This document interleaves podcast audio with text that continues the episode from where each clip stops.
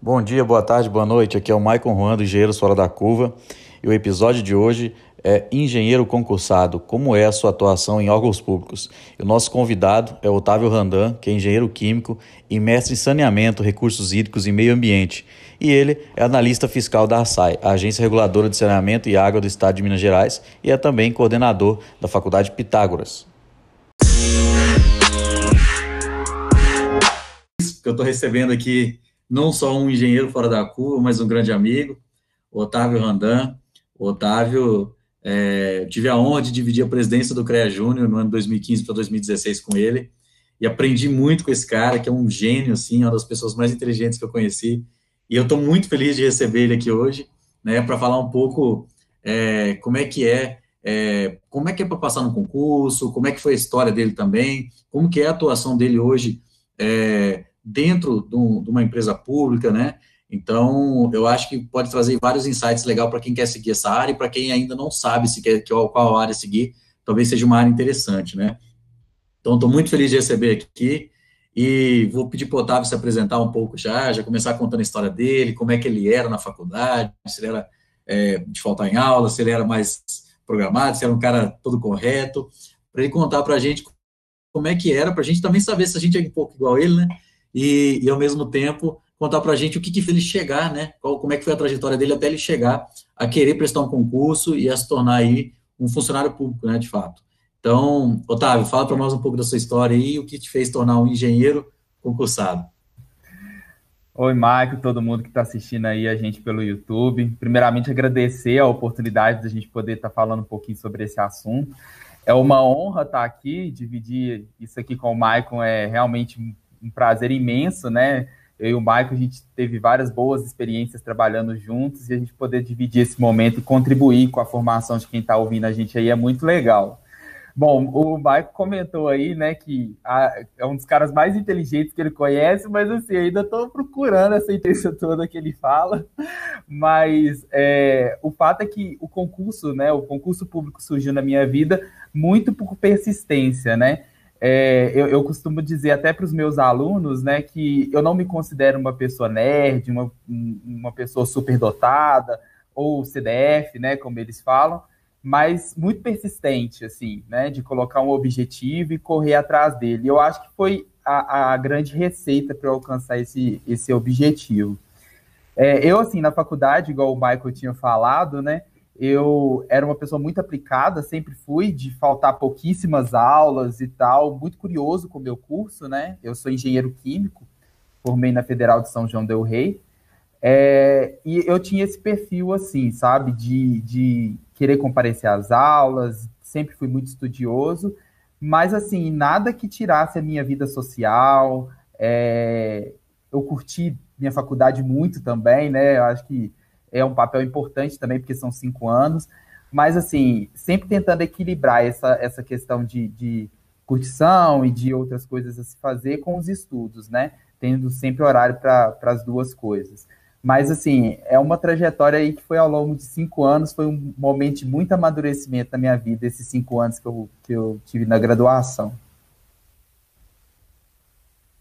Acho que eu respondi quase tudo que você começou perguntando, Michael.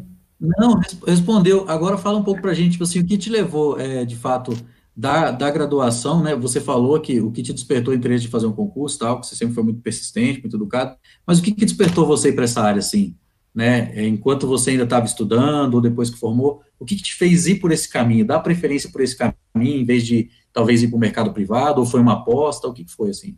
Uhum. Então, é, os meus pais sempre falavam muito de concurso público, sabe? Acaba que eles projetaram muito em mim, eu acho que eles sonharam muito para eles. Então, assim, eu sempre ouvi muito falar e aí fui buscar mais informações, né? Então, logo quando eu estava mais ou menos no meio da faculdade, eu, eu já percebi as áreas que eu tinha preferência de trabalhar. O curso de engenharia química é um curso muito amplo, né? Então, a gente tem que tomar uma certa direção, assim, para a gente conseguir alcançar os objetivos. Então, eu vi que a minha área ou era a área de petróleo ou era a área de meio ambiente. Então aí eu já dei uma. Já fechei o ciclo um pouco assim, dentro das minhas possibilidades. A área de petróleo era sem dúvida que eu mais queria, assim. É, era a primeira e a segunda opção vinha o meio ambiente. Mas eu tive umas frustrações muito grandes na área de petróleo, porque eu fui tentando os concursos da Petrobras enquanto eu ainda estava na faculdade. E aí eu fui descobrindo que eu acho que eu não tinha tanta aptidão assim para a área de petróleo e gás. E, e, eu, e, e a faculdade serviu muito para isso, assim, fica a dica para o pessoal, né? É, eu já, já havia sinalizado que eu queria ir por esse caminho e eu fui me testando durante a faculdade. Então, no sexto período, eu já fiz provas de concurso para ver como que era, já consegui ver os pontos que eu precisava de melhorar e fui trabalhando isso ao longo, ao longo do, do fim do curso, né? É, teve um amigo meu que eu estava meio perdido, assim, que me ajudou a, a me encontrar muito, ele inclusive fez parte do CREA Júnior também, que ele falou assim, Otávio, se é o que você quer, você tem que focar nisso daí, não adianta você ficar querendo é, fazer seu currículo para você ser trainee, para você ser é, empreendedor, para você fazer outra coisa. Se você quer ser é, servidor público, se você quer ser professor, foca nisso, vai nessa direção. E aí, depois desse conselho dele, eu falei assim, não, então é isso que eu quero, e eu comecei a traçar muito bem os objetivos, assim. Então, é, algumas coisas que eu fiz. Eu nunca treinei, tre tentei treinar na minha vida, o pessoal vai até se assustar, né? O engenheiro nunca tentou uma, nada, gente, nenhum trainee, nunca fiz prova nenhuma de trainee. Eu tentei uma vaga, que eu nem era engenheiro ainda, era para uma vaga de analista, mas foi a única vaga que eu tentei, assim, na iniciativa privada. Mas eu já estava tão certo que era esse o caminho que eu queria, que eu comecei a adiantar as matérias do meu curso. Falei assim: eu preciso é, de me preparar para esse momento, então vou adiantar tudo que eu puder para o meu último período eu ficar por conta de estudar. E aí eu percebi, na verdade, que o meu último, que seria o meu último período, né? Ele seria um, um período bom para fazer concursos. Tinha vários concursos previstos, mais ou menos, para aquela época. Eu falei assim, então a, a, minha chance é essa, eu tenho que passar nesse meu último período. E aí, então, eu, eu fiz dessa maneira, igual eu falei, adiantei as matérias e fui me preparando. E aí, quando chegou no meu último período, dito e feito, saíram vários concursos que eram do meu interesse, né? Saiu o concurso do MAPA, que é o Ministério da Agricultura é, Pecuária, né? Ministério da Agricultura e Pecuária. Saiu o concurso que é onde eu trabalho hoje, que é na ARSAI, na Agência Reguladora de Água e Esgoto. E aí eu foquei total nesses dois aí e fui para ganhar, não tinha outra opção. Se eu não tivesse passado, eu não sei o que eu faria, porque eu me planejei totalmente para aquele momento, né? Mas foi mais ou menos assim a história que eu passei durante a graduação. Você falou aí que você adiantou várias matérias. Você formou antes de cinco anos, né? Eu sempre falo isso, você, você não fala, mas eu sempre conto para todo mundo. Cara, eu deixei para o último período o meu TCC pronto já. Eu não fiz nenhuma matéria. Eu fiquei com tudo, já tava, eu não fiz nada no meu último período, eu só apresentei o TCC que eu já tinha feito, sabe? E eu deixei o meu décimo assim, só para eu estudar para concurso mesmo. Eu já não estava nem em Ouro Branco mais, voltei para Belo Horizonte. É, assim, no fim das contas, você sempre fala isso dos quatro anos e meio, né? Mas eu formei na no regularmente nos cinco anos, só que eu terminei tudo em quatro anos e meio. Deixei o último período só para estudar para o concurso. É só porque você não quis adiantar o TCC. Mas já estava deixar... adiantado, né? A apresentação. É, é, aquela cobrança, né? Eu falei, se eu formar em quatro anos e meio, meus pais vão me cobrar que eu tenho que trabalhar, alguma coisa do tipo, então deixa eu deixar o TCC lá, pelo menos eu tenho a desculpa que eu sou estudante ainda. Né? Brincadeira. Não, e o pai dos outros alunos também, né? Vendo você formar com quatro anos e meio engenharia química, ia falar o quê, né? Assim, pô, meu filho tá aí, tem seis, sete anos, né? tá acontecendo? Cara, mas eu estudei muito, assim, eu acho que... Eu é, lembro. Eu, eu, eu costumo falar assim para o pessoal, eu às vezes dou palestras falando sobre concurso público, né? E eu falo que a receita infalível para você passar no concurso público é uma cadeira e um super bonder. Você vai pegar o super bonder, pôr na cadeira e sentar e ficar ali. Não tem outra saída. Não adianta você querer por outros caminhos, né? É estudar e estudar muito. Então, é, esse foi o resultado de todo um planejamento que foi feito, de toda uma dedicação se acompanhou de perto, né? Quando eu estava nesse trâmite aí de passar, a gente estava trabalhando junto no, no CREA Júnior. Então, assim, foi um momento de, de abdicação mesmo, né? E que é necessário para você poder colher outros frutos para frente. É assim em todas as áreas, né? Talvez mais intenso com essa área de concurso público. É, e e, e assim, o povo fala, ah, vamos sentar, vou estudar, mas vou estudar o quê? Cara, cada edital é uma coisa que você tem que estudar, né? Então, isso é. entra dentro de uma competência que, que o estudante de engenharia tem que desenvolver ainda quando está estudando ali, que é absorver conhecimentos de forma autônoma, né? Então, você tem que estudar muito dentro da faculdade para ir adquirindo esse hábito de, de pegar conhecimento de forma autônoma, estudar por conta própria, porque se você quiser prestar um concurso, você vai ter que estar, tá, vai ter que estudar. Tudo tem a ver. Você lembra o que, que você fez na prova? Não foi, você não fez só engenharia química na sua prova? Não. Na verdade, a minha prova, cara, ela era muito voltada para que eu passei, né? Era muito voltada para engenharia civil e ambiental, porque o cargo era para engenheiro civil, ambiental ou engenheiro químico. Tinha as três uhum. opções. E aí eu fui na expectativa de achar muito engenharia química, mas não tinha quase nada, cara, de engenharia química. Mas aí eu fui pegando essa, essas outras áreas que eu não tinha visto. Eu até falo muito disso que você está comentando, de que a faculdade serve muito para a gente ir criando senso crítico, sabe?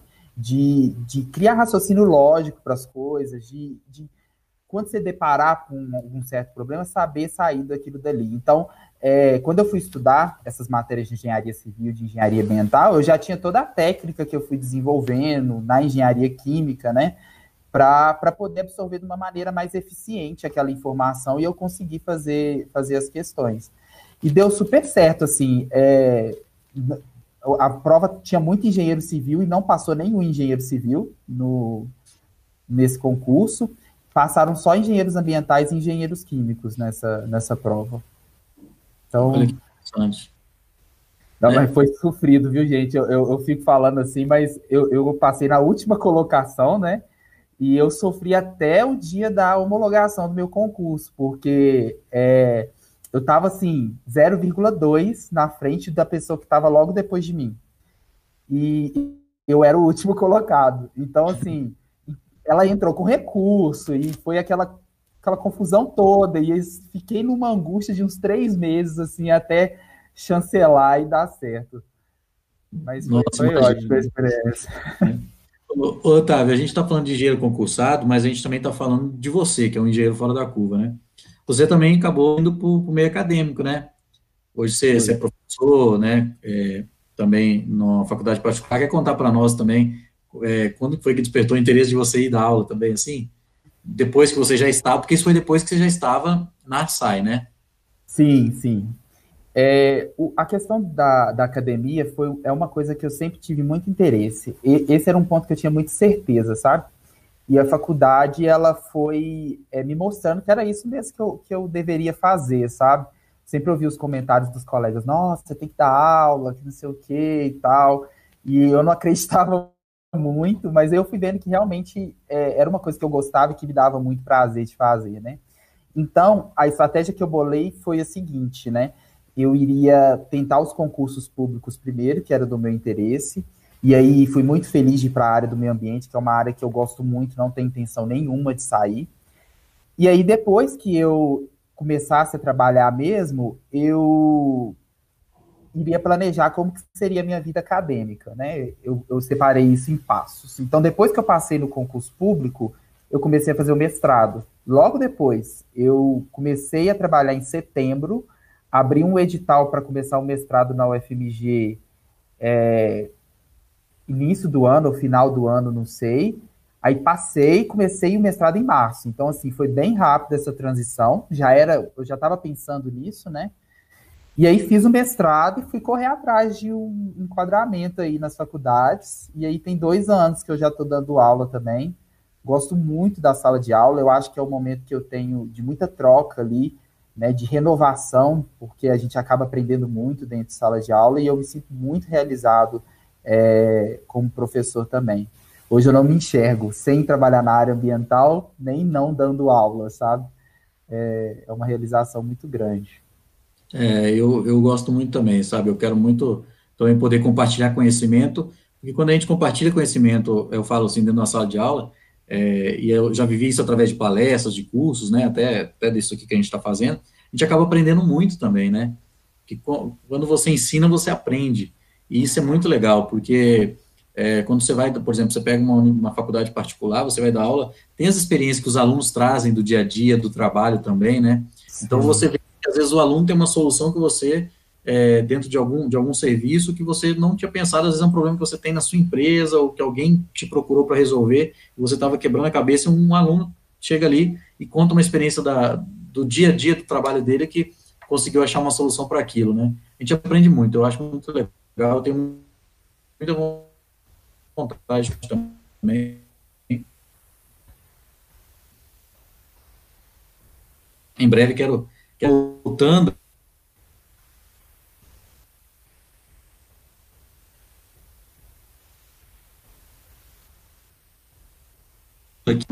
de entrar na SAI, né, através do concurso público. Como é que, que você vê a atuação do engenheiro, né, do engenheiro quando ele passa nesse concurso? Como é que é a sua atuação na, na SAI? Conta para nós, fala, fala da, sua, da sua atuação, que daí eu acho que você fala com muito mais propriedade, e como você vê o que você aprendeu na faculdade, o que, que te ajuda? O que você aprendeu na faculdade te ajuda, é, e o que, que você aprendeu nas, nas ações que você fez extra sala de aula, como te ajudam também é, nesse âmbito público, né, dentro de uma empresa pública? Sim, sim. É, bom, é, dentro da Arsai, né, eu sou analista fiscal e de regulação, eu trabalho especificamente com a área de informações. A função da Arsai, de maneira geral, é fiscalizar o serviço de abastecimento de água e esgotamento sanitário no estado de Minas Gerais, né? E aí a minha atuação dentro da Arsai é, é entender como esse cenário e atuar nessas ações de auditoria das informações, de análise dos sistemas, para ver onde que precisa ou não de melhoria, é muito voltada nesse sentido, de possibilitar ao usuário mineiro é, o acesso a um serviço de água e esgoto de qualidade, né? A, a, a essência do trabalho é esse. É, como eu, eu vejo uma conexão da faculdade com é, o que eu trabalho, obviamente eu fiz disciplinas né, que estavam relacionadas com saneamento, água e esgoto, e só que eu, eu, entendo que a faculdade me ajudou muito mais a ter aquele senso crítico que eu te falei, do que propriamente me aprofundar naquilo que realmente eu trabalho, sabe? Eu, eu quando eu comecei a trabalhar, eu percebi que a faculdade me preparou para um momento que não necessariamente eu tinha todo o conhecimento necessário para aquilo dali. E aí eu precisei de correr atrás para chegar no nível de conhecimento que eu precisava para minha atividade, né? Então fui me especializando, fui trabalhando para eu conseguir chegar naquele ponto. E eu acho que isso não é a realidade tão somente do, do serviço público. Eu acho que, de maneira geral, o profissional, é, quem entra aí na engenharia tem a, a sensação de que vai sair dali já com conhecimento necessário para detonar no mercado de trabalho. E eu, a sensação que eu tenho é que não é essa que a, que a engenharia ela te prepara para aquilo ali, ela te dá aquele mínimo de bagagem e a expertise, aquilo que você vai fazendo, você vai desenvolvendo com o tempo, aprendendo com novas pessoas, se especializando naquilo ali que você faz, até você chegar num grau de conhecimento que, que, que é compatível com aquilo que você está exercendo, né? Mas é, eu comento que a faculdade, para mim, também foi muito essencial para eu desenvolver algumas habilidades que eu tinha zero, assim. Zero, zero. Primeiro, zero capacidade de falar em público. Era assim, é, menos que zero, na verdade, né? É, o Otávio que entrou na faculdade lá em 2009 é muito diferente do que saiu nesse sentido, né? E, e eu fui tentando me provar todo o tempo que eu precisava daquilo ali, ainda mais que eu queria ser professor, né? É, essa retórica é importante para ser professor, mas é muito importante para o serviço público também, né? A gente lida com projetos, é, a gente lida com, com direção, né? Você precisa apresentar esses projetos, você precisa de a, a, participar de palestras, congressos, e muitas vezes você precisa de defender o seu ponto de vista de alguma coisa, de, né, de algum trabalho que você está exercendo. Então, se você não desenvolve essa retórica ao longo da faculdade, você acaba é, tropeçando é, quando você começa a trabalhar, porque você não consegue se colocar sua, você não consegue colocar sua opinião, você não consegue se impor no trabalho, e acaba que você vira um, um, profissional um pouco frustrado com isso tudo, né? De não poder contribuir da maneira que você queria, né? Eu vejo, assim, que muitas pessoas, elas têm o conhecimento necessário, mas não conseguem passar a informação que é necessária, não consegue colocar aquilo ali é, quando é necessário. Então, a dica para essas pessoas é que é possível, né? Se eu conseguir, que era menos 5 de retórica, é, qualquer um é capaz. E a grande ideia é se provar. Eu me coloquei assim, quando eu percebi isso, eu, eu me colocava à disposição. A quem quer falar, eu levantava a mão, mesmo não querendo. Quem quer fazer isso daqui? Otávio. Ah, precisa de uma pessoa lá naquele grupo lá para fazer não sei o quê. Otávio vai. Entrei para o CREA Júnior com o objetivo de desenvolver esse tipo de coisa. Eu falei assim, não, vamos embora, vou conseguir. Passei aperto demais, mas no fim deu certo a receita. Então, assim, se eu fosse destacar uma, uma característica assim que a faculdade me. duas, né, na verdade, que a faculdade me ajudou muito foi esse desenvolver o raciocínio crítico para eu poder, quando entrasse no mercado de trabalho, continuar desenvolvendo o que era necessário, e essa capacidade retórica de poder colocar o ponto de vista para poder construir um trabalho futuramente, né? Não, você fala que você é menos cinco, cara. Você fala muito bem mesmo, né? E eu que já vi você com o microfone na frente de um monte de gente, Nossa. assim, é, né, vi pessoalmente, sei que você fala muito bem, então, assim, realmente você aprendeu muito é, isso, mas porque você meteu a cara também para aprender, né? Você enfrentou os desafios, não ficou fugindo, né? E, e como, por exemplo, você fez atividades extra-sala, extra-faculdade, tipo CREA Júnior, teve outras competências que você desenvolveu por causa dessas atividades que foram fora de sala de aula? Olha, além do CREA Júnior, no CREA Júnior desenvolvi muita retórica, né, e capacidade de liderança demais, assim, de lidar Sim. com pessoas, né, é isso aí indiscutível. É, foram duas coisas que eu desenvolvi muito no CREA Júnior. Fora o CREA Júnior, eu fiz muito trabalho de iniciação científica, né? O que me ajudou muito para a parte acadêmica e também para o serviço público. Porque, é, querendo ou não, quando você faz esse tipo de atividade, você começa a criar um tipo de raciocínio lógico para como organizar as informações, é, como apresentar certas coisas. Então, para além da pesquisa, né, existe o projeto. E, e, essa parte do projeto, ela me ajudou muito a esquematizar esse tipo de coisa, que é muito importante dentro do mercado de trabalho também, né?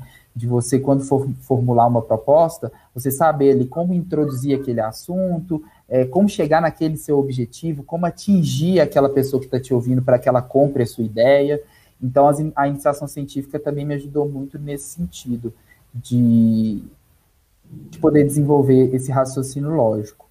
Além disso, também eu dei aula em cursinho pré-vestibular, né, de matemática, que aí já era bem voltado para o acadêmico mesmo, já, já, sabia que eu queria ir para essa área e já dava aula no cursinho pré-vestibular. Mas basicamente foram, é, foram esses pontos aí. Não, muito legal. E, e, é bom ver, né, tipo assim, geralmente é, a gente trouxe alguns outros engenheiros fora da curva alguns episódios anteriores, e nem todos é, falaram do que a própria faculdade, do que o próprio curso desenvolveu neles ali, sabe? É, porque, coincidentemente, quase todos os engenheiros fora da curva que a gente conhece né, são pessoas que tiveram alguma atividade fora da faculdade, ou que uhum. fizeram um estágio, ou participou de uma empresa júnior, um CREA júnior, um DA, um CA, um Atlético, alguma coisa assim, iniciação científica, PET. Então, é, e, nem, e, quando a gente perguntava, sempre o pessoal falava, não, mas eu desenvolvi, é, hoje eu estou em tal empresa porque pelas competências e habilidades, né, que eu desenvolvi é, nas, nas é, atividades extra classe, extra sala de aula, né, e poucos reconhecem o como se, o, o, o, que quando você leva a sério a faculdade, você consegue desenvolver competências também, né? e aí eu sempre falo uma coisa, eu falo, cara, o raciocínio lógico é uma coisa assim, engenheiro para resolver problema, ou seja, e a gente desenvolve raciocínio lógico nas matérias que às vezes a gente menos dá bola. A gente fala de cálculo, ah, para que eu lembro disso na faculdade, eu mesmo pensava isso. Para que, que eu faço cálculo? Eu nunca vou usar isso depois de formado. Cara, mas aquilo é o que te desenvolve, porque você vai fazer um cálculo, é um trem tão difícil, é um trem tão doido que você fala assim, eu preciso fazer, eu preciso resolver. Então você busca soluções, você desenvolve raciocínio, né, até a criatividade às vezes, né? Então, é, e muita gente tem dificuldade de reconhecer isso, que a faculdade ela tem um papel importante muito além da teoria né? É, que ela uhum. realmente desenvolve algumas habilidades e que são melhoradas, às vezes, com, com atividade extra-sala, né? Mas não deixa de desenvolver dentro da faculdade. Então, assim, é por isso que a gente não pode menosprezar o ensino, né? Talvez o ensino público ah. não seja de primeiro mundo, mas ainda é muito importante, porque a gente tem muitos professores que são muito bons. Eu tive a experiência, Otávio, de, de estudar em escola, em universidade federal e numa particular. E eu vi uma diferença muito grande disso. Por exemplo, na Universidade Federal, é, eu tive muita dificuldade, primeiro que eu vim de escola pública, enfim, é outra história, mas é, eu não animava porque o curso, as matérias eram muito destinadas para quem queria mesmo a pesquisa, sabe? E o justo curso que eu fazia, que era engenharia de alimentos, ele tinha uma parte mais industrial. Então, assim, as matérias, eu fui deixando de fazer as matérias básicas para fazer as matérias que já eram mais para a indústria. Mudei de curso, que eu quis fazer engenharia de produção, eu fui para uma universidade particular, parece uhum. que dentro da sala tinha vivência do mercado. Tipo assim, eu tinha professor que era da Fiat, outro que era da Vale, outro que era empreendedor, que era da área de manutenção, tinha professor que era é, de, de outras grandes empresas, sabe? E aí eles traziam experiências deles do trabalho e, e muitas das vezes eles queriam simular isso. Eles faziam grupos dentro da sala de aula e jogavam o problema que teve na empresa dele, tipo assim, para ele que ele já tinha resolvido, inclusive, ó, vocês vão resolver. E daí ele simulava mesmo, tipo assim, olha, é, na minha empresa tem o diretor, tem o, o, cara, o gerente de manutenção, tem isso, o problema é esse. E simulava a empresa dentro da sala de aula e aquilo no, assim, na faculdade particular. E eu falava assim, caramba, era tudo isso que eu queria, eu não encontrei na universidade pública, o que muita gente quer. Ah. Na universidade pública eu não encontrei, na particular eu encontrei. Então eu vi uma diferença de ensino mesmo, sabe? E os dois têm um valor muito grande, porque dependendo do caminho que você quer seguir, um é melhor que o outro, mas em ambos você consegue tirar proveito de alguma coisa, né? Sim. Depende então, assim, para mim foi uma experiência muito boa. Tô vendo aqui, é, acho que o pessoal de Ouro Branco invadiu aqui a. a ah, é? Fora da Curva. Tô vendo aqui a Ana Luísa Saraiva, né? Oh, salve para Ouro Branco. Maria Tereza falando que você é um exemplo para todos nós, né? Ah, o, o, Hugo, que é um dos engenheiros fora da curva, que é lá da. trabalha na JBS, né? Engenheiro químico também, falou muito legal, parabéns pela coragem e tal, que teve que estudar muito, né? Tô vendo aqui o Marcelo falando, Marcelo também esteve com a gente, né, no CREA Júnior. O Otávio já pode até criar um curso de oratória para nós. É, é, muito bom ver seu avanço, desde sempre foi um menino prodígio, né? Então, assim, você vê que o pessoal tem, tem um carinho muito grande por você, né? O pessoal de Santa Catarina aqui também comentando, gostando é, do bate-papo. E eu estou muito feliz de receber você, porque cada vez que eu me reúno com você, eu aprendo mais, sabe? É, a gente sempre conversa muito sobre as histórias, né, quando a gente se encontra e tal, mas eu nunca tinha ouvido a fundo, assim, o que que, o que que fez você ir por esse caminho, tanto da academia e tal, e a gente sempre falava de CREA Júnior, de atividades extra-classe, e eu nunca tinha ouvido você falando, porque eu nunca te perguntei sobre o quanto a faculdade desenvolveu, sabe? E hoje você trazendo uma visão de professor, né, de coordenador de curso, de alguém que está no mercado, está numa área pública, que tem total competência de trabalhar em qualquer empresa do Brasil, trazer uma visão de como a faculdade é, realmente é, foi um diferencial na sua vida, né? Eu tem um cara que, eu, que inclusive está assistindo e comentou aqui, que é o Hugo, que ele é engenheiro químico também, e ele ele estudou, ele era calouro, meio de turma lá em Diamantina, né? Hoje ele está na JBS. E o Hugo nunca participou, inclusive, de. Não lembro dele participando de coisas mais, tipo assim, então, com assíduo, com, com negócio de CREA Júnior, empresa Júnior e tal. Mas ele sempre foi um cara que levou a faculdade muito a sério. Ele era uma inspiração para mim, é, até porque eu estava mais meio assim perdido na faculdade e ele estava lá, a gente morava junto na mesma república e ele o tempo todo estudava, sabe? Você viu um cara de uma família simples, batalhador, que dentro da faculdade levava super a sério. E aí eu vejo hoje que tipo assim, ele pegou tudo que ele aprendeu dentro da faculdade a, e daí ele aprendeu a estudar de forma autônoma, porque a gente fazia festa na república e ele estava no quarto dele estudando, ou seja, foi, foi igual você, sabe? Tipo assim, não abriu mão de tudo, mas focou no que queria, teve foco, uhum. determinação. E aí eu vi que, tipo assim, depois ele foi, passou em processos seletivos dos mais importantes do Brasil e hoje está é, tá na área de pesquisa e desenvolvimento da JBS lá em Santa Catarina, sabe? E é um engenheiro químico e está e tá aqui. É, vai participar do episódio sobre engenharia química, vai falar um pouco sobre a atuação dele, a gente conversa muito. Ele é um cara, assim, que eu admiro muito e eu vejo muito isso de vocês dois, sabe? Você ainda pegou um pouco mais a parte, você, foi vice-presidente do CREA Júnior, depois de uma trajetória, sendo coordenador de núcleo e tal, é, ele, mas vocês dois têm uma determinação muito parecida, sabe? Pô, eu quero isso, mesmo que seja uma coisa difícil, eu vou lutar e vou estudar para isso. Então, assim, é, assim como o Hugo, você sempre foi uma inspiração para mim, sabe? Poder ah, ter dividido a, a, presidência do CREA Júnior, que foi uma, uma experiência inédita para mim, para você também, e a gente pegar uma empresa com mais de 40 filiais, sem pagar nada e conseguir, e sem receber nada, e conseguir motivar essas pessoas, a gente aprendeu muito com o outro ali, porque quando eu eu tinha problemas, eu compartilhava com você, e você sempre vinha com bons conselhos, e você também é, dividia comigo as situações complicadas, porque mexer com gente não é fácil. Eu acho que aquilo que preparou muito a gente para poder estar no mercado hoje, atuando, é, de certa forma, com mais facilidade do que outras pessoas que não tiveram essas experiências, né? Então, assim, a gente vê como você tem uma coisa que foi muito além do que qualquer movimento estudantil é, apresenta, que é a questão da determinação, e você aplicou isso dentro dos estudos, e isso que te trouxe para esse caminho que você está, que é o caminho que você queria, você escolheu, né? Sim, eu não sei se te deu aquele conselho. Como que é? Você falou que teve alguém de CREA te deu um conselho, né? Foi, foi, para focar. Eu não sei se você lembra dele, ele chama Alisson, meu amigo lá de Alisson, lembro, lembro do Alisson. Ele, quando eu era coordenador adjunto lá, ele era o coordenador geral. Olha aí, e aí é uma outra coisa, uma coisa que você sempre teve, cara, você sempre teve humildade de perguntar as coisas, é, de querer saber, ter a visão de alguém que está mais à frente, eu acho isso muito legal, porque é uma qualidade que todo bom engenheiro tem que ter, sabe? Então, para mim foi assim, foi eu sou muito grato a, a, Deus por ter me proporcionado trabalhado com você e acompanhar essa trajetória hoje, porque você me inspirou e eu vejo que várias outras pessoas têm um perfil muito parecido com você também são inspiram outras pessoas. Eu acho isso muito legal, cara. O pessoal está aqui elogiando, tem mais gente aqui no bate-papo. Nós não acabamos não, viu, pessoal? Eu estou falando aqui porque eu precisava falar para o Otávio é, do como ele é inspirador para nós, né? Tá aqui a Luciana também falando Otávio Arrasa, o pessoal do CREA entrando, a Renata falando Boa, Otávio, você é fera demais, tá muito legal. Otávio, a gente já pegou sua história e tal. Qual conselho você daria para um engenheiro que quer passar em um concurso? Você já falou da determinação, de, do super bonder na cadeira, mas assim, você acha que tem alguma coisa a mais? O que, que você falaria hoje? Que conselho você daria para quem quer para quem quer ser engenheiro, quer passar num concurso enquanto engenheiro? Tipo, não é só o concurso, tem também o depois, que a pessoa tem que saber se é isso mesmo que ela quer, né? Então, o que, que você faria, assim, sobre isso?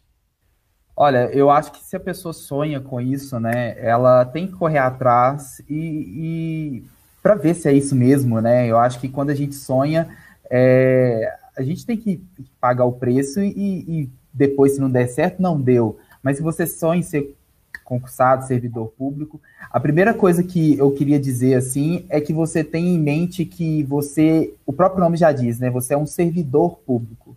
Você está ali para servir a população. Então, é, tente, por mais é, de. Porque as pessoas associam muito a estabilidade, né? A todos os outros benefícios que se tem de serviço público. Mas poucas pessoas, quando eu falei que queria ser concursado, que seria servidor público, me falou que, olha, você é servidor, você vai estar ali para servir. E eu descobri isso muito depois que eu comecei a trabalhar. Então, essa é uma dica que eu, dá, que eu dou aí para quem quer seguir essa área, que tenha consciência que você está ali para servir. A sua atitude vai influenciar na qualidade de um serviço que a pessoa vai receber. Né? No meu caso, o meu trabalho impacta na água que chega na pessoa, no esgoto que é tratado. Então, a gente ter essa consciência para a gente poder retornar à população aquilo que ela tem investido na gente né? Que é o nosso salário, tudo, tudo que a gente tem. Então, ter essa consciência é muito importante. E depois dessa consciência é ter determinação. É, eu costumo falar assim que você precisa de gastar mais tempo planejando esse momento do que realmente executando de fato. E isso vale para várias áreas, né? É, eu, quando eu me propus a isso, eu gastei um tempo enorme me planejando, um tempo grande mesmo, porque é, eu eu queria montar aquela estratégia para ser uma estratégia certeira. Então, eu planejei ali meus tempos de estudo dos próximos seis meses em detalhes de horas, do que fazer, de onde fazer, de como fazer, é, para que aqueles seis meses fossem realmente dedicados para aquilo. Então, isso é determinação, né? A gente fala muito na palavra determinação, mas como que a gente materializa isso, né? É através de um bom planejamento, de você se pre prever aquilo que você vai fazer para você poder executar da melhor maneira possível. Então, essa aí é uma outra dica sobre a determinação, que eu acho que é um ponto muito importante. É, eu, se, eu, se, o meu tempo acabar, você fala, viu, Maico? Não, cara, tá tranquilo, fique à vontade. que eu aprendi a falar, disparei, tá? a gente está aqui para te ouvir mesmo, cara. É um prazer estar com você, pode ficar à vontade. Vamos lá. Bom, depois que você tiver um pouco antes do você decidiu o que você vai estudar, né? O que fazer. É, eu costumo dizer que não adianta você querer fazer mil concursos, porque cada um é de uma maneira.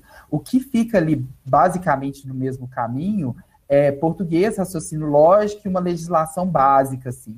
O resto é, é, bem diferente, assim, né? Os conhecimentos específicos. Então, você precisa de fechar esse ciclo para você ter um tiro certeiro. Depois de decidido isso, você tem que conhecer muito bem a banca que você vai fazer, o edital que vai estar do seu concurso, porque ali tem várias dicas para você entender se aquela prova que você vai fazer é só uma prova é, de múltipla escolha, ou se tem uma segunda etapa de exame físico, como que é a ponderação, se tem uma prova de títulos, né? Eu já desisti de fazer um concurso público, porque quando eu fui avaliar o edital, é, o edital tinha prova de títulos e a pessoa que tinha doutorado ganhava, tipo assim, 15 pontos na minha frente. Tipo, eu tinha que acertar muito mais questão que ele para equalizar um cara que tivesse doutorado. Então, você ter esse senso de onde ir é importante também para você também não gastar o seu tempo em vão, né? Você avaliar o custo-benefício. É, conhecer a banca é super importante também, gente, porque as bancas elas são muito diferentes uma da outra. E isso determina muito o jeito que você vai estudar. Tem bancas em que as perguntas são muito diretas e as respostas mais diretas ainda. Então, te pergunta assim: é, qual a cor da cadeira? E vai te falar amarelo, preto e marrom e tudo mais. Então, bem direto. E outras são, são, são bancas que têm um, um, um elas incrementam mais na questão, né? Então ela vai te falar toda uma contextualização daquilo, como que foi aquilo dali, e as respostas também vão ser contextualizadas. Então a maneira como você estuda para uma banca certeira é muito diferente. Você não precisa de ficar é, floreando, você sabe ou não sabe. Agora, uma banca que é mais contextualização, você tem que ter um senso crítico um pouco maior, de interpretar aquilo dali e, e por aí vai. Então, essa também é uma, uma dica importante aí. Hum. É, eu, e talvez assim, a dica, talvez a última para a gente fechar aí, muito cansado já, mas é, eu acho que é o autoconhecimento, sabe, Michael? Eu, eu fiz um replanejamento depois que eu comecei a estudar, justamente porque eu percebi que o autoconhecimento é o que me levaria para aprovação. O que, era o autoconhecimento? Eu comecei a perceber que tinha dias que eu rendia mais, tinha dias que eu rendia menos, tinha dias que eu tinha um foco maior para fazer exercício, tinha dias que eu tinha um foco maior para é, leitura e para coisas mais teóricas. Então, eu passei a adaptar o meu planejamento de acordo com isso que eu fui percebendo. O que, que eu fiz na prática? Depois que eu percebi, eu, eu vi que sexta-feira à noite é o dia mais movimentado da minha casa, então era um dia que eu não poderia colocar para estudar uma coisa muito complexa, porque eu não ia conseguir concentrar. Então, eu coloquei meu planejamento na sexta-feira à noite, sempre para fazer exercício de raciocínio lógico, que era uma coisa que eu já tinha mais facilidade, eu já, já era uma coisa que eu vinha acertando muito em provas, então, assim, é, eu fazia os exercícios só para manter o conhecimento, né? Então, eu deixei aquilo dali naquele dia que eu tinha mais fragilidade. Sábados e domingos são dias complicados, que é os dias em que o povo chama você para sair, né, para ir para farra e tudo mais. Então, eu colocava nesses dias para fazer exercício, porque era uma coisa que não me cansava tanto como teoria. E aí eu passei a concentrar as teorias de segunda a quinta, e aí eu vi que eu comecei a render muito mais. E aí eu comecei a estudar sobre técnicas de memorização, né, mnemônica, é, Palácio das Ideias, que muita gente acha que é besteira, mas deu super certo para mim. E aí eu fui utilizando essas técnicas para poder memorizar certas coisas que são mais difíceis, né? E que são muito decorebas mesmo, né? Então, é, eu fui nesse caminho, assim, me descobrindo nesse processo de autoconhecimento para ver onde que eu poderia tirar o máximo de mim, né? E, e eu acho que a faculdade ajuda muito nesse sentido, sabe, Maicon? Porque você, ao estudar para a faculdade, você tem a oportunidade de colocar essas técnicas e de perceber como você aprende melhor é, ao longo das provas que você faz, né? É, eu sou um cara muito visual. Eu chegava, por exemplo, numa prova de cálculo, eu sabia que eu tinha feito aquele exercício e que ele estava no verso ou no frente da folha, se ele estava escrito de caneta azul ou de caneta vermelha, como que ele estava situado no meu caderno. E a partir disso, eu achava que era tipo assim, ah, todo mundo é assim, todo mundo aprende dessa maneira. Só que isso era uma coisa particular minha. E eu tinha dificuldade de entender ouvindo. Às vezes eu não aprendia tanto com o professor falando. Então, a partir do momento que eu percebi que não, isso era a minha maneira de aprender, eu consegui, comecei a usar aquilo ali a meu favor. Então, os meus cadernos de estudo eram todos rabiscados de cor. Tinha vermelho, verde, azul, de lápis, circulado, quadrado, e porque meu cérebro ia interpretando daquilo ali. E foi muito, muito legal, e eu não esqueço disso nunca. Eu cheguei na prova da Arsai especificamente, tinha uma questão lá que eu ouvi a minha professora falando, porque era exatamente o que ela tinha falado em sala de aula. Na hora que ela estava falando, eu estava copiando, e aí eu lembro que eu copiei o que ela falou, e aí eu memorizei aquilo ali pelo fato de eu ter copiado, e eu lembro a cor que estava, e aí acertei, obviamente que eu acertei a questão, porque tanto que aquilo ali estava interna, internalizado em mim, né? Então, esse processo de autoconhecimento é muito importante por isso, para você é, cortar caminho, né, gente? A gente vê tantas pessoas que estudam vários e vários, vários anos, é, realmente é muito difícil, dependendo dos cargos, né? Mas é, talvez se a pessoa tivesse nesse processo de autoconhecimento, ela conseguiria dar uma cortada e, e alcançar o objetivo mais rápido. Então, acho que basicamente de dicas super que eu acho mais válidas assim é, são essas. Não estou lembrando mais de outras aqui, não. Nossa, você deu uma aula e ainda contou o segredo ainda. Muito bom. Foi sorte de quem está assistindo, né? E, e, já surgiu aqui algumas perguntas, né? O pessoal começou a perguntar é, ou seja, o pessoal está prestando atenção, está gostando muito do tema. Ai, é, antes aqui o Jean, que é da FAEA, né, que é o presidente da Federação das Entidades de Classe, mandou um abraço, falou que fica muito feliz por reconhecer a importância do CREA Júnior também, né, na sua formação, é, parabenizou pela trajetória. É, o Ivan está aqui pedindo emprego para você, falando me contrato, Otávio. né? Uh, a gente vai para as perguntas, mas eu queria só fazer um comentário antes. É, lá do início, você falou sobre a, a questão do que a pessoa tem que servir, sabe, saber que ela está indo para servir, né? E que muita gente pensa nessa questão de é, estabilidade. E aí é um grande, eu vejo que é uma grande armadilha, né, quando a pessoa pensa em estabilidade, porque por mais que ela passe, ela não cresce. Ela não tem uma perspectiva nenhuma, porque ela vai, estou estável. Então, assim, e a gente não sabe o dia de amanhã, né, cara? Então a pessoa tem que, de fato, entender que ela está servindo e que ela tem que dar o melhor. Por exemplo, você falou que você cuida da água.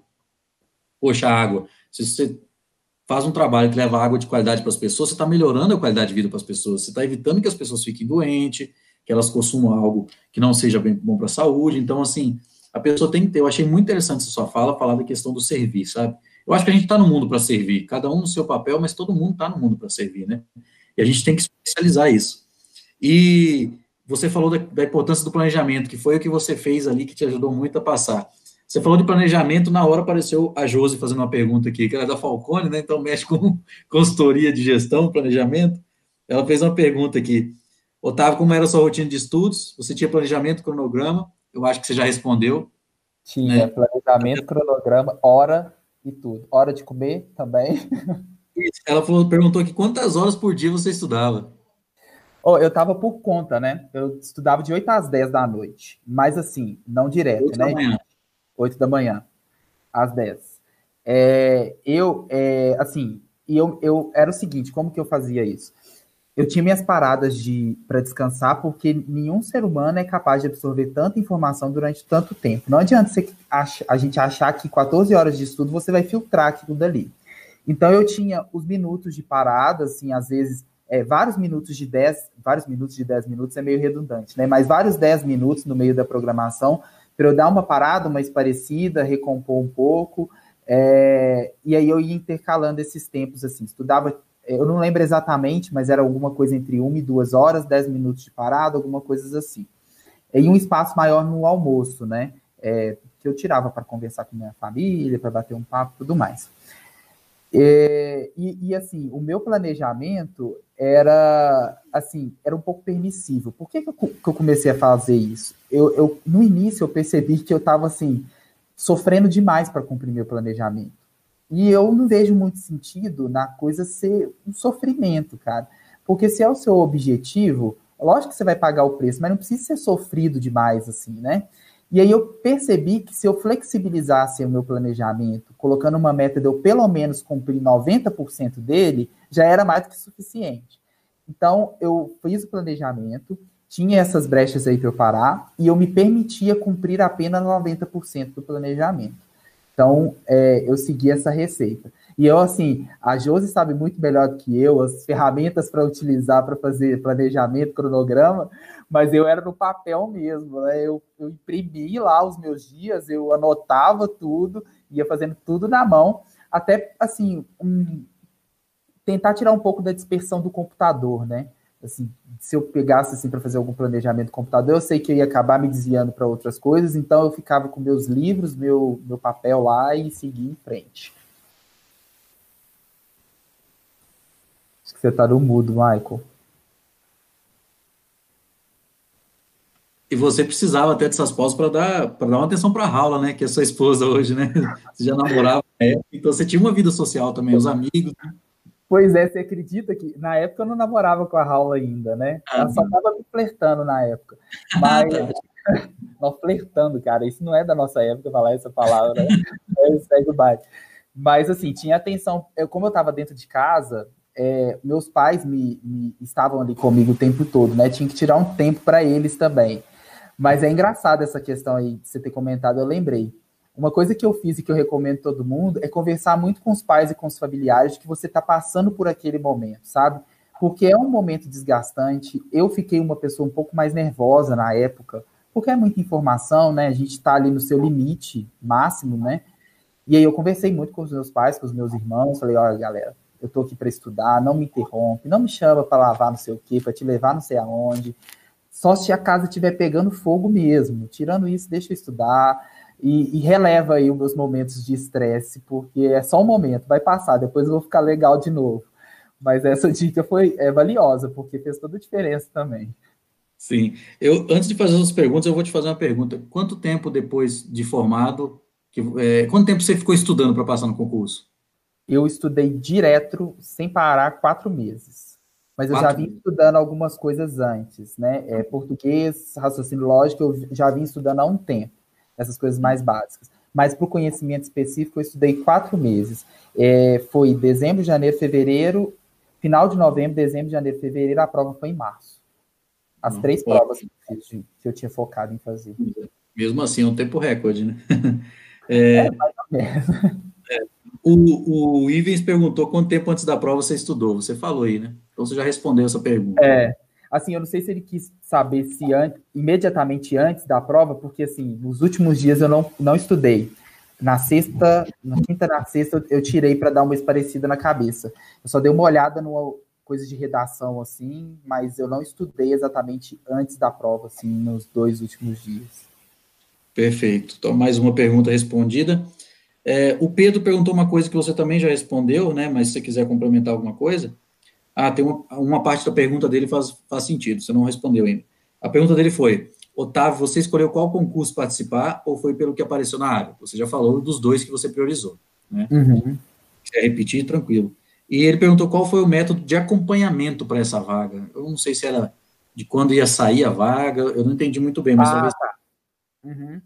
É, como que, na verdade, assim, é, tinham outros concursos na área, não foi exatamente o que apareceu eu sabia que eu não queria tentar concursos na área que envolvia muito direito. Eu não, eu sou uma pessoa que não sirvo muito para essa área, sabe? Eu admiro muito, inclusive meu pai é advogado, admiro muito ele gostar dessas coisas, mas eu eu seria um profissional infeliz trabalhando com, com essas coisas, né? Então, eu já descartei essas possibilidades, inclusive na época teve bastante. Então, eu, eu escolhi realmente o que era da minha área. Os processos de concurso, de maneira geral, eles vêm em várias etapas, né? Ele primeiro é, é, é, autorizado pelo órgão, e aí você tem que ir acompanhando os vários sites que tem aí, PCI concursos e tudo mais, como que esse processo de autorização, homologação, é, até sair o edital. Eu já vinha mirando na Arsai, porque ela era uma agência que tinha aberto em 2009 e não tinha tido concurso ainda. Então já, já, já vinha com o assunto de que precisaria abrir concurso para a agência, porque era uma agência e não tinha ainda nenhum servidor. Então, quando eu fui vendo que estava chegando no final do curso e não tinha aberto, eu falei assim: é, é, tem grande chance de acontecer. E aí fui acompanhando pelo, pelo site o pessoal conhece, né? PC, eu gostava muito de olhar no PCI concurso, nem é o melhor, não, mas eu gostava. Eu me adaptei bem. É, e aí fui acompanhando o processo de, do edital, e aí você tem que ficar muito atento ali sobre as etapas, demora muito, né, gente? Desde quando lança o edital Aí, mais ou menos uns três meses para ter a prova. Depois que ter a prova, aí demora um tempo para soltar a nota das objetivas, depois mais um tempo para soltar a nota da redação, depois mais um tempo para homologar o seu concurso e depois mais um tempo para chamar. É quase um parto. Então, se você pensar em março, é, é basicamente um parto mesmo, né? O, o edital saiu em, nove, em dezembro e eu comecei a trabalhar em setembro. Dá, dá nove meses mesmo. Então, assim, demora mesmo. A prova foi em março e foi rápido, tá? Os, a maioria dos concursos demora muito mais que isso. Então, março eu fiz a prova e fui chamado em setembro. Ah, interessante. Você falou PC concursos? PCI. PCI, PCI. concursos. Tá. A última pergunta aqui foi o, o, Hugo que mandou, o Hugo que eu comentei dele. Ele falou, Otávio, dá uma dica de onde buscar conteúdo para esses estudos. Comprar cursos prontos vale a pena? Cara, pois é. Então, vou contar o que aconteceu comigo. Era estudante, né, gente? Não queria incomodar meus pais com mais este gasto que eles gastavam por estudar fora, né? Eu não gastei um centavo com material e nem com nada. Eu busquei todo o material previamente na internet, em livros, separei antes de começar a estudar, por isso que eu gastei muito no planejamento. Eu separei tudo que eu ia ler antes, todo o material que eu ia ler antes, eu selecionei todos os, os exercícios que eu ia fazer antes, e tudo buscando coisa 0800. Eu não paguei nada. Mas, quem, hoje em dia, quando eu for, né, eu pretendo aí evoluir mais, tem alguns objetivos dentro dessa área, né, especificamente na área de meio ambiente, quando eu retomar esses estudos, sem dúvidas eu vou pagar por um concurso, porque eu acho que é menos sofrido. É, tem excelentes, é, é, organiz, é, não organizadoras, como que fala? Preparadores, né, de, de concursos. Basicamente, assim, que... Pode falar o nome, Mike? Pode, né? Tem nada a ver, não. Claro, pode falar, não tem problema nenhum. Vai, saber, é bom perguntar, né, gente? É, eu gosto da Exatas, chama Exatas Concursos. Tem o Estratégia, de todos esses que eu mais gosto é o da Estratégia, que o símbolo é uma corujinha. Eu acho o material deles muito bom. Eu nunca comprei, mas eu já vi o material que não é pago. E aí eu me identifiquei bastante com a maneira que eles trabalham. É, tem a Gran Concursos também, que é uma possibilidade aí para quem está disposto a pagar. É, eu recomendaria principalmente esses dois, Gran Concursos e, e Estratégia. Estratégia Concurso. São dois materiais muito bons aí. Mas eu, naquela minha primeira investida, foi na cara e na coragem mesmo. E deu certo, né? Deu certo, graças a Deus. É, o Ivens aqui falou, é, agora o, você me encorajou a fazer um concurso. Cara, não, o Ivens, vai nessa, cara. Não pensa muito não, senão a gente deixa o tempo passar. É, mas se planeja, né? É, mas vale a é. pena, gente. É, é, eu falo que é, muito prazeroso você, assim, é, fazer as coisas principalmente com o intuito que eu faço, né, de tentar realmente assim fazer alguma coisa útil para a população, para o usuário e tudo mais, é, é, é, gostoso você poder retribuir de alguma forma aquilo que foi investido em você. Né? A gente que estudou em federal, né, também teve um investimento feito em nossos estudos, então a gente poder retornar isso para a sociedade de alguma maneira é muito legal. Quem gosta, vale a pena o esforço. É. Otávio, é, o Hugo aqui mandou, né, agradeceu, valeu demais, parabéns mais uma vez. É, foi bem legal que o pessoal interagiu bastante, né, com, durante a live aqui, fazendo perguntas, parabenizando, comentando, te elogiando. É, agora, para a gente encerrar, quero que você deixe uma mensagem para o pessoal que está nos assistindo, para o pessoal que vai nos ouvir no Spotify, que vai assistir depois também, que isso vai ficar no YouTube, é, sobre como se tornar um engenheiro fora da curva, sabe? Que conselho você daria, assim, é, independente se a pessoa for para a área pública, área privada, o que, qual o conselho que você daria para se tornar também um engenheiro fora da curva? Então, é, é, é, esse, esse nome é amplo, né? A gente pode pensá-lo de várias maneiras. Eu, particularmente, eu considero, me considero um engenheiro fora da curva por ter a oportunidade de realmente trabalhar com aquilo que eu gosto, que é a área de saneamento. Eu sou uma pessoa apaixonada por essa área. É com isso que eu quero trabalhar a minha vida, né? E, e eu acho que, assim, a gente tem que percorrer os objetivos daquilo que a gente se sente realizado, né? Então, se você, é, no seu planejamento, nos seus pensamentos, é, acredita que a sua satisfação está é, em uma determinada área, corre atrás dos seus objetivos, que você vai ser um engenheiro fora da curva, porque a partir do momento que você está fazendo o que você gosta, é, é muito mais fácil de você ser um outlier, né? Ser um fora da curva, do que aquilo que você está fazendo apenas por fazer. Então, é, faça o que ame. Eu acho que é a grande, a grande sacada. É, vou falar que é fácil? Não é. A gente passa por muitos perrengues e não necessariamente a gente está totalmente satisfeito. Mas busque sempre se aprimorar, de alcançar novos objetivos, se propor a novos desafios, que eu acho que assim a gente vai alcançando é, os nossos objetivos profissionais mesmo. E eu costumo dizer, falo para os meus alunos, para os meus professores lá da minha coordenação, que mais do que querer ser alguém, a gente tem que entender que nesse caminho de querer ser alguém, a gente tem que ser feliz. Então, tente achar felicidade nesse, nesse trajeto, né? A vida é muito curta para a gente querer alcançar a felicidade só lá no final, e as outras coisas vão vir por bandeja. Então, curta o caminho e alcance os seus objetivos, os seus sonhos. Isso aí, certamente, você será um engenheiro fora da curva. Essa resposta, com certeza, vai virar um vídeo para as nossas publicações. é. Otávio, quero só te agradecer muito, né, por você estar, é, ter doado seu tempo para estar aqui com a gente, para poder passar esse conhecimento, compartilhar essa história linda que você tem, empolgar as pessoas, assim, com essa empolgação que você tem de vida, de profissional. Quero te agradecer muito mais uma vez, parabéns por ser engenheiro fora da curva, é, você vai ser convidado para outros episódios, a gente vai fazer sobre saneamento, sobre professor, engenheiro professor, né, então, mas é isso, muito obrigado mesmo, é, muito obrigado a quem esteve com a gente aqui, quem está assistindo esse vídeo agora, fora do horário ao vivo, para quem está nos ouvindo também no Spotify, muito obrigado e fiquem atentos que a gente tem episódio a partir de agora, toda terça-feira às 20 horas, e sempre com vários engenheiros fora da curva, só conteúdo bacana. Otávio, mais uma vez, muito obrigado, viu? Obrigadão pelo convite, Mike, foi uma honra, sempre uma honra dividir com você. Não, estamos sempre juntos. Obrigadão, então, viu? Falou, gente, obrigado. Participação.